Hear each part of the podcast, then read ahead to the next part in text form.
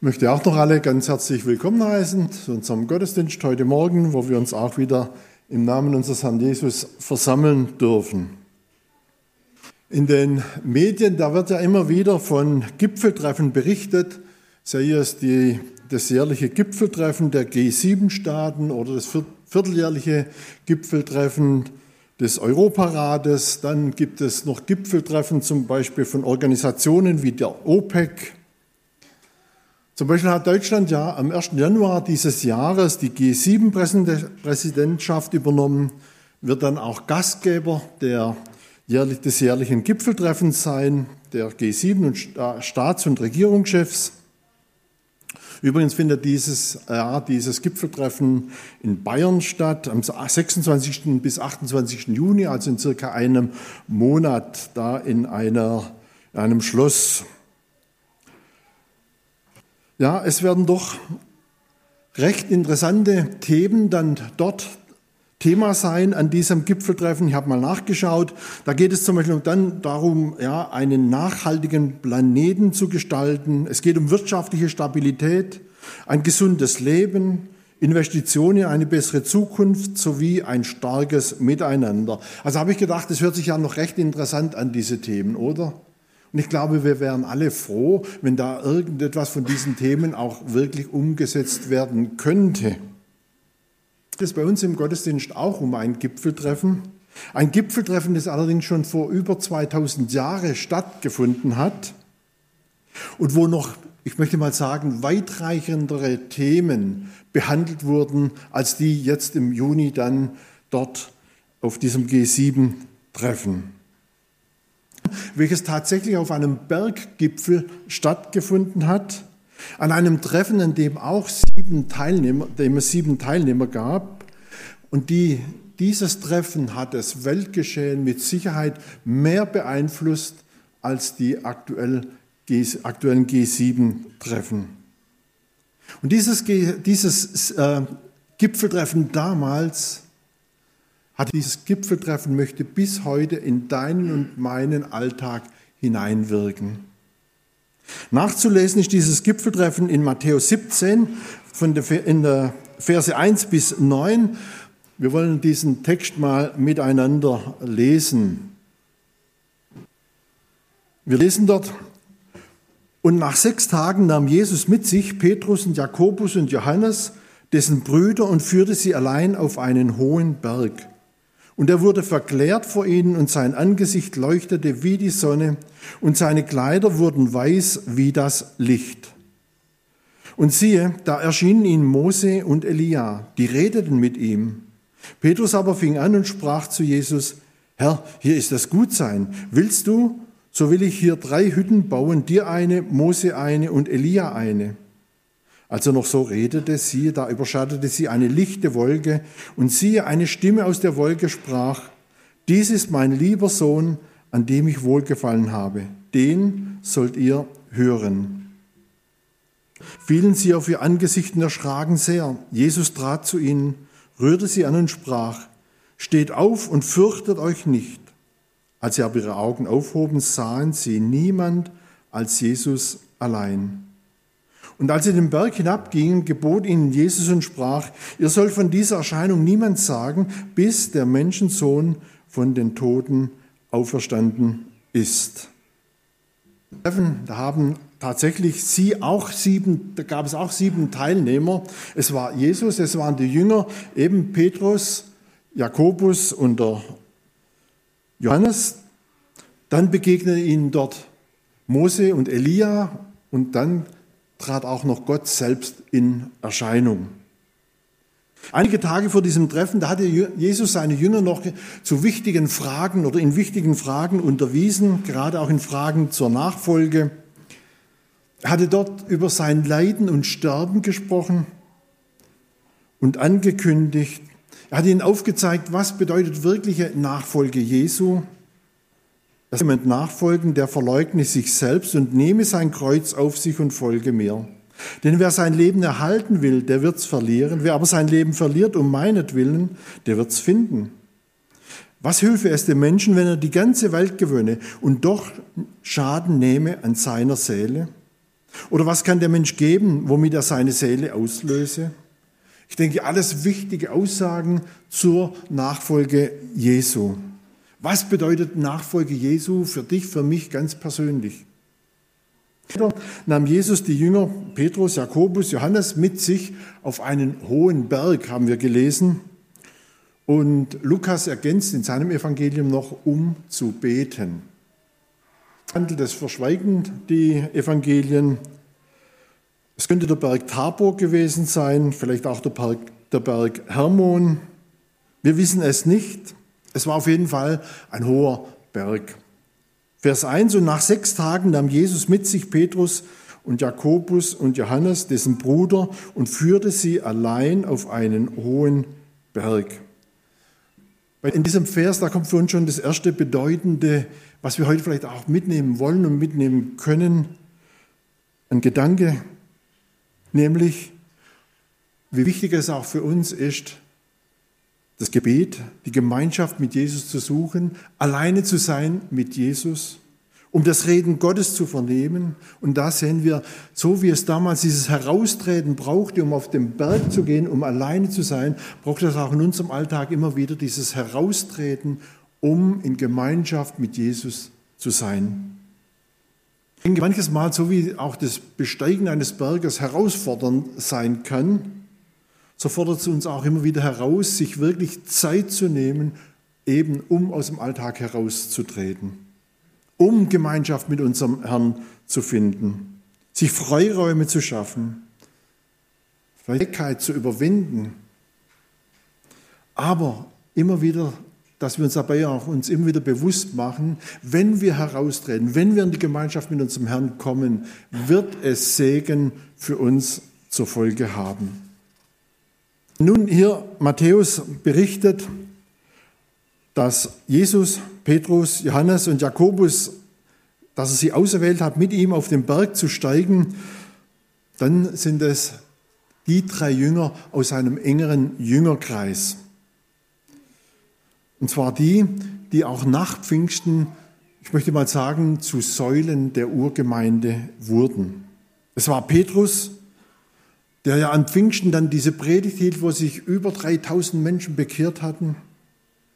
Dem Jesus sagte, auf ihn möchte er seine Gemeinde bauen. Es war der Mann, der auch noch zwei Briefe uns hinterlassen hat, nachzulesen im Neuen Testament. Dann war es der Apostel Johannes. Bei ihm steht so die Liebe im Zentrum seiner Briefe. Der Mann, dem Jesus im Exil dann die Offenbarung schenkte die Offenbarung aufschreiben ließ. Und dann eben auch noch Jakobus. Es war so ein Diener der Gemeinde. Es war ein Beter. Man sagt, er, er hätte Knie gehabt wie ein Kamel vom ständigen Gebet auf den Knien.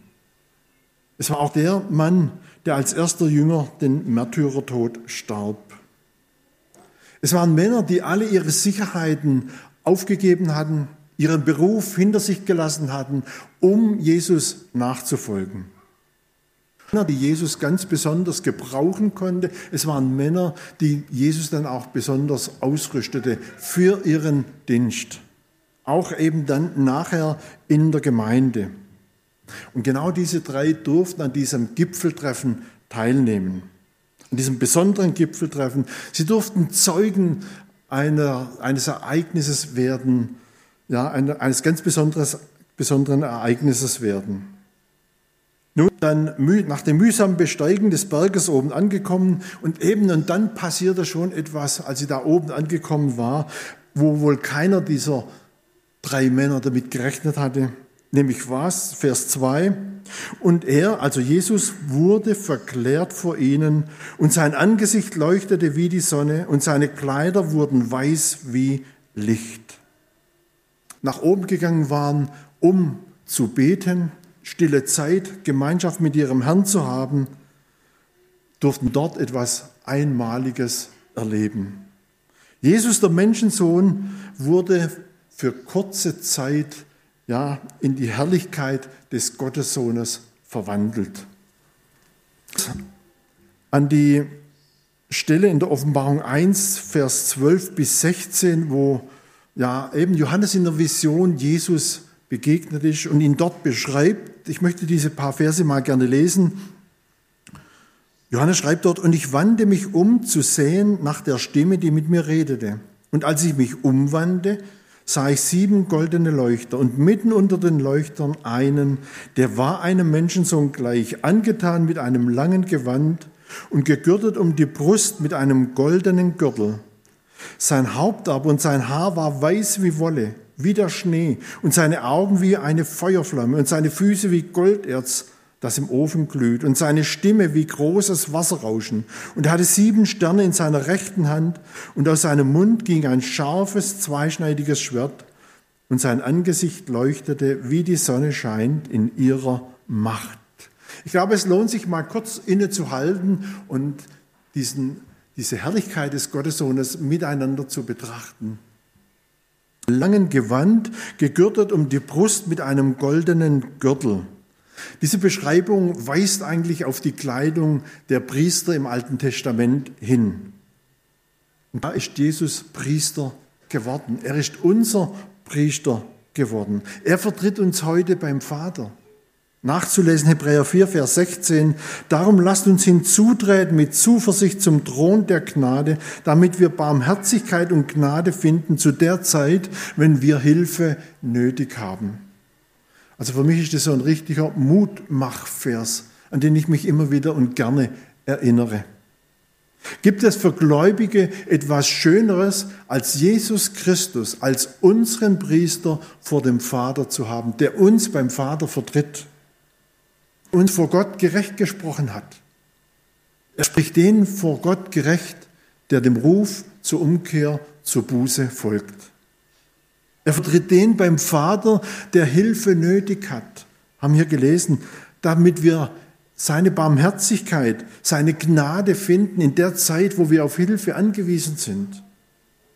Froh zu wissen, dass ich auch, auch ich alle meine Lebenssituationen mit meinem Herrn besprechen darf. Dass ich und dann wissen darf, der Herr Jesus vertritt mich jetzt beim Vater mit meinen Anliegen. Also mir geht es manchmal so, dass wenn ich am Anfang eines Tages stehe, dass ich manchmal nicht so richtig weiß, wie soll ich heute alles ja, unter einen Hut kriegen, wie man so schön sagt. Ja, die Herausforderungen durch die Aufgaben in der Gemeinde, dann gibt es ja auch schließlich noch Familie, ein persönliches Umfeld. Ja, du weißt jetzt alles, was heute so vor mir steht. Ich weiß nicht, wie ich es unter einen Hut kriegen soll.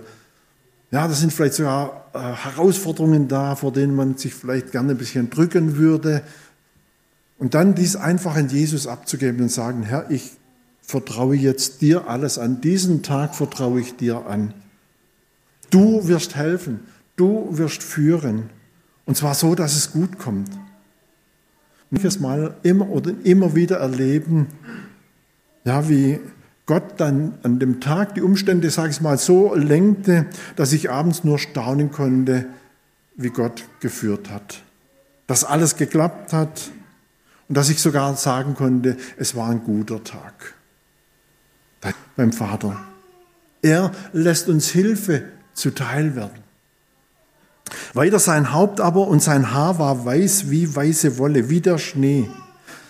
Soll ein Bild sein oder darf ein Bild sein von der Reinheit des Gottessohnes.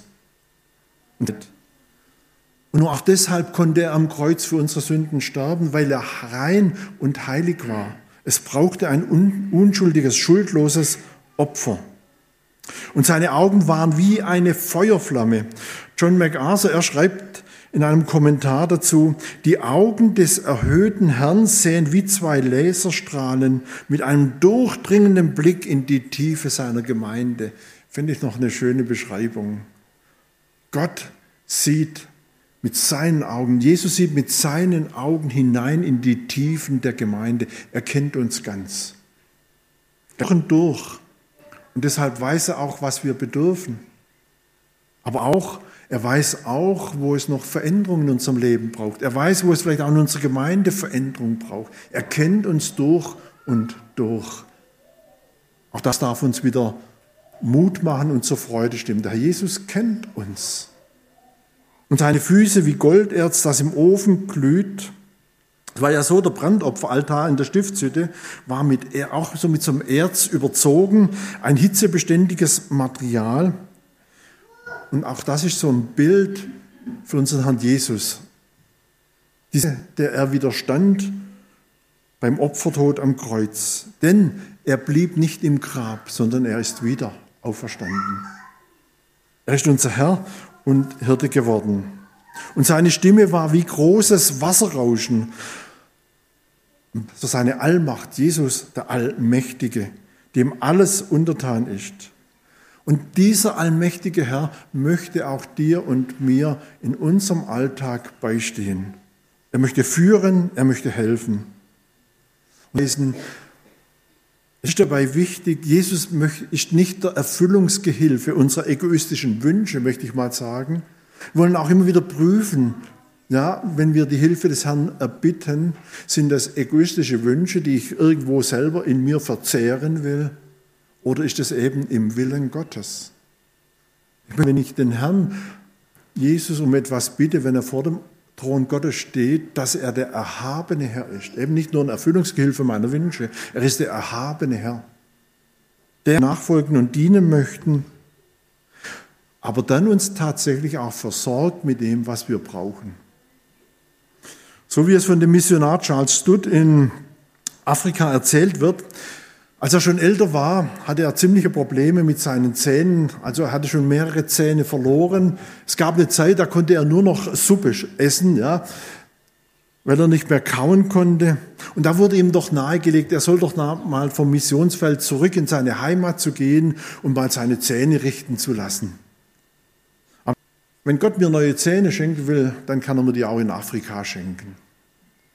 Kurze Zeit später, unabhängig davon, bot der Zahnarzt Bück den Verantwortlichen der Mission an, nach Afrika zu gehen, um auch das Evangelium weiterzusagen, aber auch um seine Dienste als Zahnarzt dort auf dem Missionsfeld ja, anzubieten.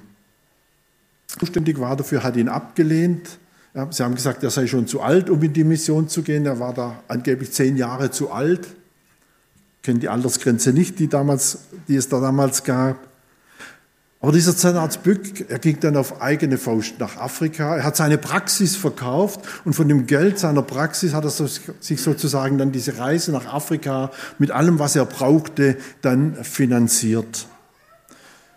Als er dann nach Innerafrika dort kam, begegnete er tatsächlich diesem Missionar Charles Stutt, begegnet ihnen da gerade sogar auf einem Fischerboot, als sie da irgendwo wahrscheinlich über den Fluss drüber gefahren sind und eröffnet, ja, Gott hat mich eben nicht nur nach Afrika gesandt, um das Evangelium weiterzugeben, sondern auch dir, Charles Stutt, ja, deine Zähne zu richten. Er hatte alles mitgenommen, damit er Charles Stutt sozusagen ein Gebiss herstellen konnte.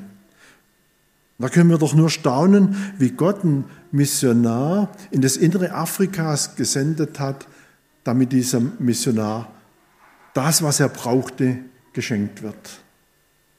Dort, wo wir unserem Herrn nachfolgen in Treue, in Hingabe, dürfen wir immer wieder auch erleben, wie er für uns sorgt. Oft über unseren Verstand hinaus. In der rechten Hand Ach, das ist für mich so ein mutmachendes Bild für Gemeinde. Jesus hält seine Gemeinde in seiner Hand. Diese sieben Sterne waren die sieben Gemeinden dort in der Offenbarung.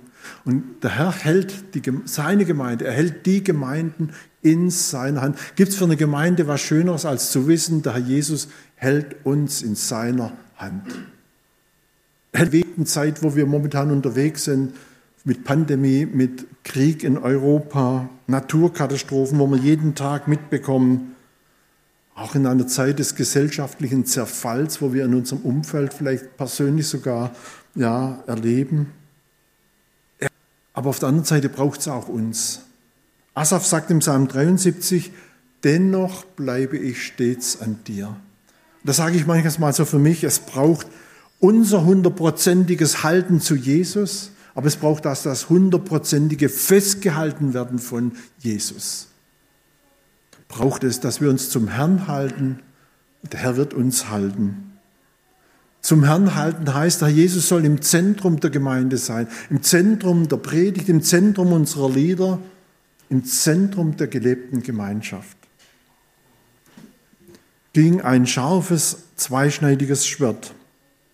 Ein Bild des Gerichts. Jesus wird einmal alle richten, die gegen ihn und auch gegen seine Gemeinde gearbeitet haben.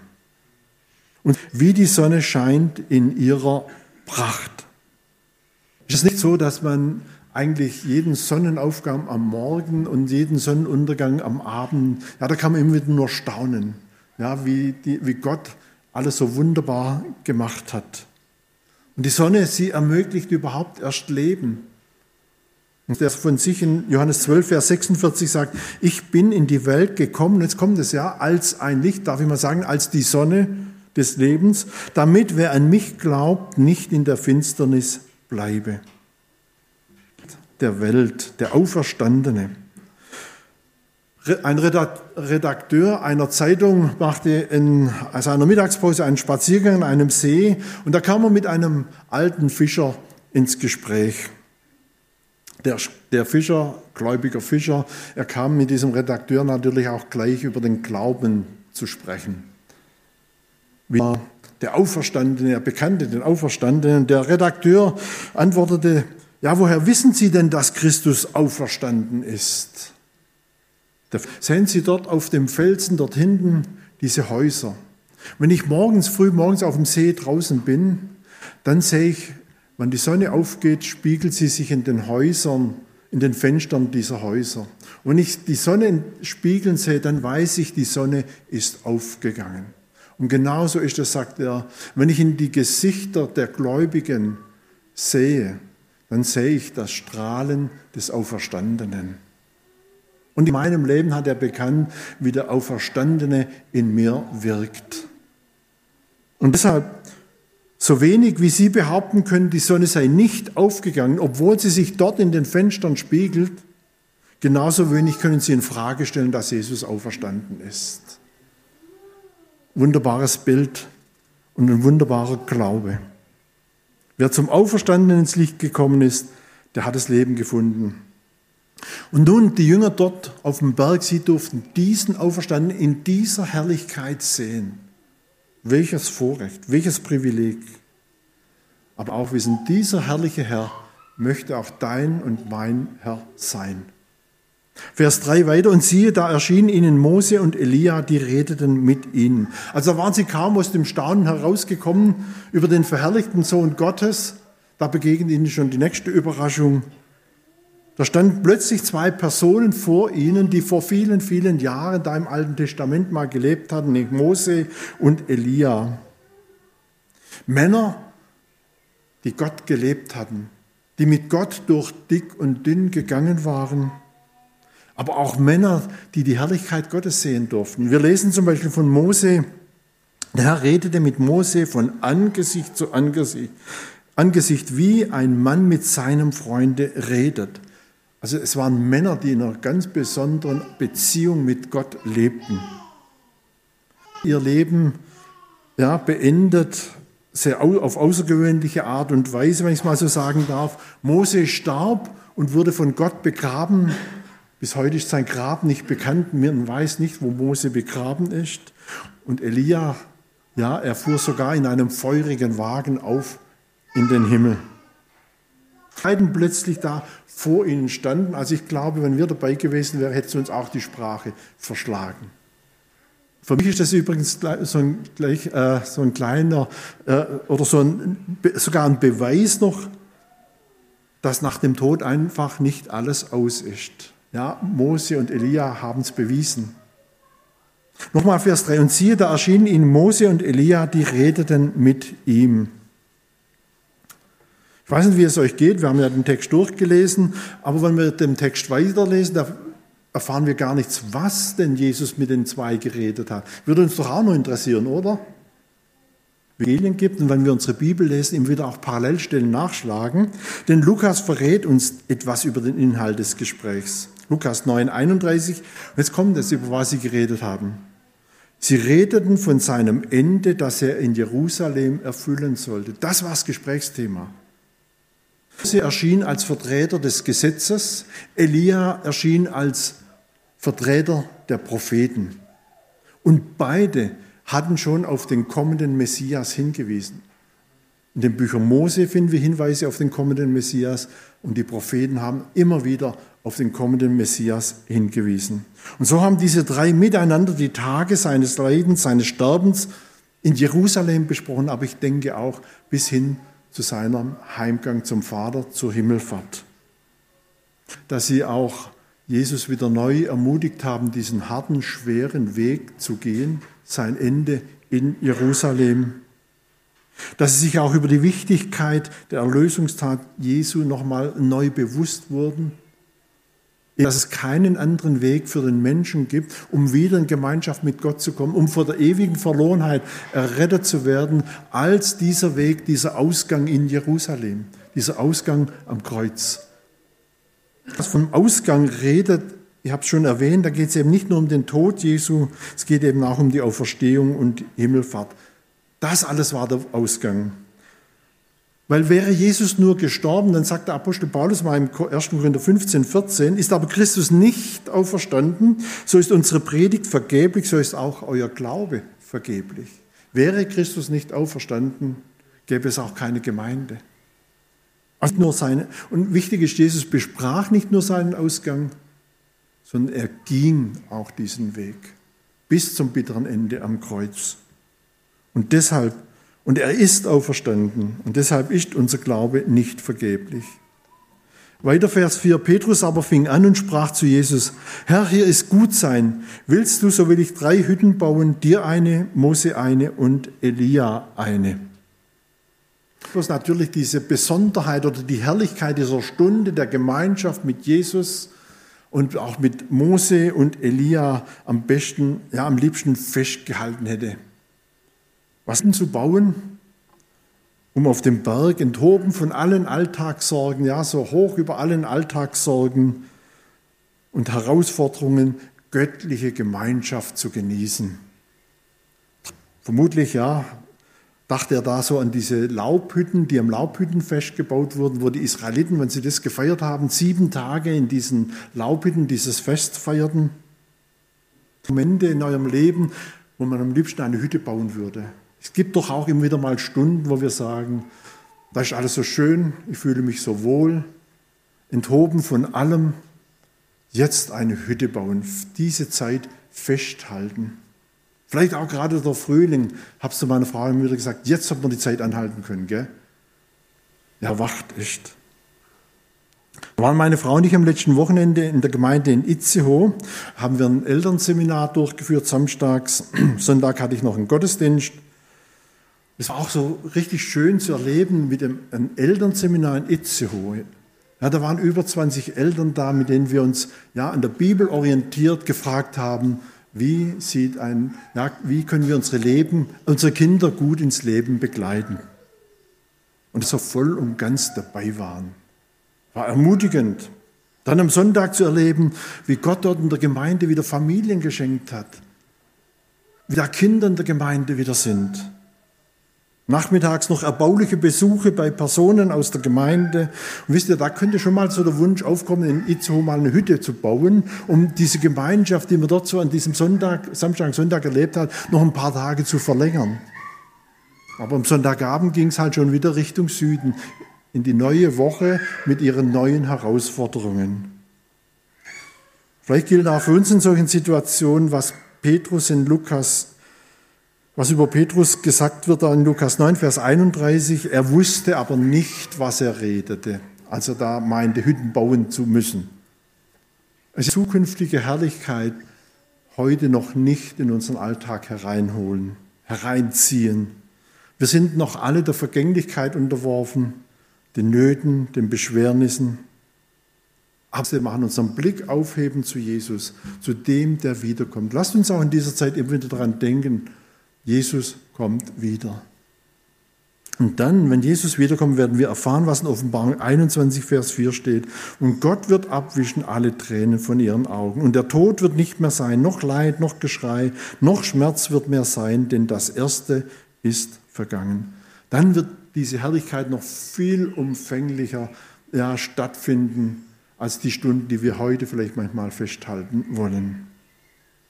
So redete da überschattete sie eine lichte Wolke und siehe, eine Stimme aus der Wolke sprach, dies ist mein lieber Sohn, an dem ich wohlgefallen habe. Den sollt ihr hören. Jetzt kommt Gott selbst noch zum Gipfeltreffen hinzu, ja, in einer lichten Wolke.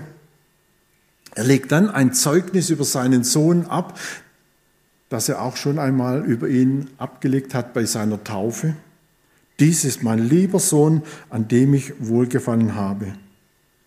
Ja, Jesus Menschensohn geworden ist, weil der Gottessohn Menschensohn geworden ist, können heute Menschensöhne Gottessöhne werden. Und zu denen sagt der Vater im Himmel dann auch, dies ist mein lieber Sohn, an dem ich wohlgefallen habe. Da habe ich für mich so gedacht, stellt euch mal vor, Gott sagt zu dir, du bist mein lieber Sohn, an dem ich wohlgefallen habe. Du bist meine liebe Tochter, an der ich wohlgefallen habe. Wie wunderbar.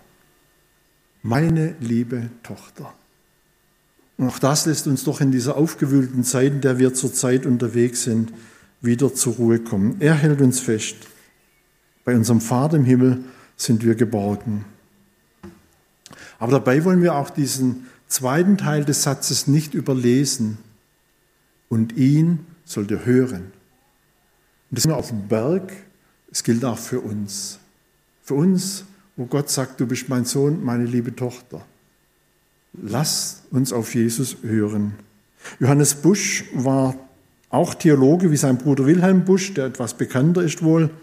Er hat einmal erzählt, wie er dann in der Zeit des, auch er in der Zeit des Nationalsozialismus seines Amtes enthoben wurde, als Pfarrer sozusagen gekündigt wurde. Da lud er seine Gemeinde einfach in ein Gasthaus zum Gottesdienst ein. Er hatte eine Predigt vorbereitet, in der er mal so, eine, ja, so mit einer gewissen Kampfansage vor seiner Predigt, die er da gehalten hat, da wachte er auf, er konnte nicht mehr schlafen. Und da kam ihm einfach so in ihm die Frage auf, ist es gut, die jetzt so aufgewühlte Gemeinde noch mit so einer Kampfpredigt nochmal anzustacheln? In seiner Unruhe ging er in sein Studierzimmer und hat gesagt, Herr, ich weiß doch nicht, was ich predigen soll. Dann Macht hat, aber in seiner, möchte ich mal sagen, fast schon Verzweiflung, schlug er seine Bibel auf zeigte mit dem Finger einfach auf den Bibelvers und hat gesagt, ja, das soll mein Predigtext sein. Und was stand dort? Geht ihr den Willen Gottes tut und die Verheißung erlangt. Er wollte zum Kampf aufrufen und Gott sagte, sei geduldig, komm zur Ruhe und lass Gott, den, lass mich den Handelnden sein. Danach, da konnte er nur sagen, dass von dieser Predigt ein Segen ausging, der seine Gemeinde auch durch diese schwierige Zeit hindurch getragen hat. Auf Jesus hören. Ihr seid heute, wo so vieles auf uns einwirkt, oft so laut auf uns einwirkt. Auf Jesus hören, heraustreten, Jesus begegnen. Auch diese, ja, wie Maria, die sich zu Jesu Füßen setzte, kennen wir auch diese Begebenheit, um zu hören, was Jesus uns zu sagen hat. Da haben wir vielleicht einen Anruf oder eine Mail bekommen, kennt ihr vielleicht auch, ruft jemand an, beschwert sich über dich, eine Mail, wo du vielleicht angegriffen, angeklagt wirst. Neigen wir manchmal doch schnell, uns zu rechtfertigen. Ich weiß nicht, wie es euch geht, oder bin da nur ich so veranlagt, aber da fängt dann so das Herz so an, ja, da geht der Puls mal ein bisschen hoch, gell, der Blutdruck steigt. Aber das in solchen Situationen auf Jesus hören heißt, erst mal zur Ruhe kommen, erst mal nichts unternehmen, in die Stille gehen. Mir sagen lassen von Jesus, Geduld ist euch Not, dass ihr den Willen Gottes tut und die Verheißung empfangen. So wie es, wie es Johannes Busch gesagt hat und Leitung des Heiligen Geistes zu warten, von ihm geführt zu werden. Das bedeutet ganz konkret im Alltag auf Jesus hören. Dass wir regelmäßig auf Jesus hören, indem wir sein Wort lesen, Auf Jesus hören bedeutet, dort, wo ich kann, nehme ich am Gottesdienst teil. Ich bin, wenn die Gemeinde sich trifft zum, zur Bibelstunde, zur Gebetsstunde, ich bin dabei, um auf Jesus zu hören. Wir hören heute so viel. Ich habe manchmal die Sorge, dass ich viel, ja, wenn das so eine Waage ist, das, was wir so hören, das drückt diese Waage nach unten. Lasst uns ein Gegengewicht bilden, auf Jesus hören, sein Wort lesen, Gemeinschaft mit Gläubigen suchen, damit uns das andere nicht nach unten zieht. Sechs bis sieben, als das die Jünger hörten, fielen sie auf ihr Angesicht und erschraken sehr. Jesus trat zu ihnen, rührte sie an und sprach, steht auf und fürchtet euch nicht. Auch noch etwas Schönes. In der Gegenwart Jesu dürfen wir tatsächlich alle Furcht ablegen. Und Mission Vers 100, äh, Kapitel 139, Vers 1 bis 3 sagt, Herr, du erforschst mich, du kennst mich, ich sitze oder stehe auf so weißt du es. Du verstehst meine Gedanken von ferne. Ich gehe oder liege, so bist du um mich und siehst alle meine Wege. Und deshalb sagt Jesus auch uns, braucht ihr euch nicht fürchten. Ich bin bei euch. Bin bei euch alle Tage. Als sie aber ihre Augen aufhoben, sahen sie niemand als Jesus allein. Auch so ein wunderbarer Vers. Mal nichts mehr zu sehen als Jesus allein. Alle Alltagssorgen, alles, was uns plagt, alles, was uns beeinflussen will, alles, was uns Not macht, alles, was uns ablenkt von Jesus, nicht mehr zu sehen, nur noch Jesus zu sehen. Und das wünsche ich dir und mir. Jesus zu sehen, der eben sich um die Fragen meines Lebens annimmt. Den zu sehen, der mich beim Vater vertritt, den nur noch zu sehen, der weiß, wie es weitergeht. Jesus zu sehen, der mein Erlöser ist, dann, wenn mein Herz mich verdammt. Nur noch Jesus zu sehen, eben wenn Menschen mich enttäuschen. Aber eben dazu braucht es in unserem Leben immer wieder ein Gipfeltreffen mit unserem Herrn. Ein Heraustreten aus dem Alltag. Vers 9, und als sie vom Berg hinabgingen, gebot ihnen Jesus und sprach, ihr sollt von dieser Erscheinung niemand sagen, bis der Menschensohn von den Toten auferstanden ist. Alten nichts über diese Erfahrung, über dieses Erlebnis, das sie dort auf dem Berg hatten, weiter zu sagen. Erst dann, wenn Jesus auferstanden ist, dann sollten sie es weitergeben. Auch wenn wir in den Evangelien, besonders noch in der Apostelgeschichte, als Jesus auferstanden war, konnte die Apostel nichts mehr zurückhalten, um zu erzählen, was sie mit Jesus erlebt hatten. Es sind Briefe niederzuschreiben, dass wir es auch heute noch haben. Sie waren Zeugen der Auferstehung Jesu. Sie waren Zeugen von Jesus. Und dann gingen sie in die Welt hinaus und trugen diese Botschaft in die Zeit.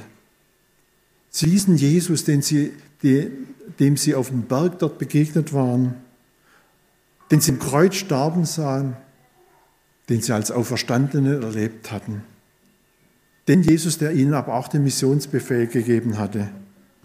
Und das schafft mir immer wieder ein Anliegen, dass auch Jesus, ja, dass ich diesen Jesus sehe, dass ich aber auch für diesen Jesus unterwegs bin, dass ich mich von ihm gebrauchen lasse, dass auch ich, mich, ich mir immer wieder des Missionsauftrags bewusst werde. Geht hin, dass wir in unserem persönlichen Umfeld Licht und Salz sind, dass wir als Gemeinde eine Stadt auf dem Berge sind, wo wir wahrgenommen werden. Da wünsche ich auch euch als Gemeinde immer wieder Gottes Segen, gute Ideen, eine Gemeinde zu sein im Gschwend und im Umfeld, die wahrgenommen wird als eine Stadt auf dem Berg in einer dunklen Zeit, eine Stadt, die leuchtet. Und wartende auf unseren wiederkommenden Herrn sein, um dann in seiner, seiner Pracht zu begegnen. Dann habe ich so gedacht, und dann findet das allergrößte Gipfeltreffen aller Zeiten statt. Nämlich dann, wenn die erlöste Gemeinde mit ihrem Herrn vor dem Thron Gottes steht. Das größte Gipfeltreffen aller Zeiten. Das ist unsere Perspektive. Und das ist unsere Hoffnung. So werden wir vor dem Thron Gottes stehen und Gott anbeten. Wir wollen noch miteinander beten.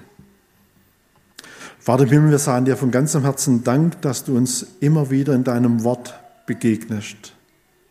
Vater im Himmel, wir sagen dir Dank, dass wir dort deinen Sohn Jesus Christus auch heute Morgen wieder neu in seiner Herrlichkeit kennenlernen konnten.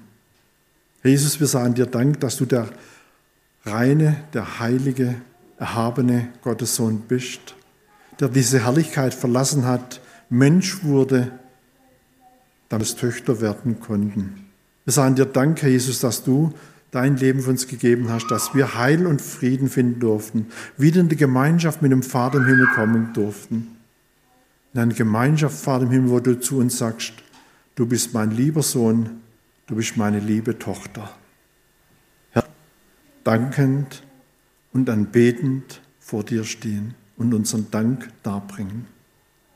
Herr, schenke du, dass das Gehörte heute in unseren Herzen tief verankert ist. Schenke du immer wieder auch das Überwinden unserer Trägheit herauszutreten, um Gemeinschaft zu haben mit dir, wo du zu uns redest, damit das, was uns die Welt sagen will, nicht herunterzieht, sondern dass du uns immer wieder neu aufbaust, stärkst und durch unseren Alltag führst. Segen du jeden Einzelnen, der jetzt heute dabei war, der zugehört hat. Wir befehlen uns dir und deiner Gnade an. Amen. Wer auch Fragen hat, darf sich gerne an mich wenden. Wiederhole mich da, ist auch über die Homepage möglich, Kontakt aufzunehmen. Es sind Ansprechpartner aufgeführt, die dann auch wieder Kontakt zu mir herstellen können. Ja, ich nehme mir also wirklich gerne Zeit auch für persönliche Gespräche. Und mir bleibt dann nur noch übrig, euch eines zu wünschen. Der Herr segne euch. Auf Wiedersehen.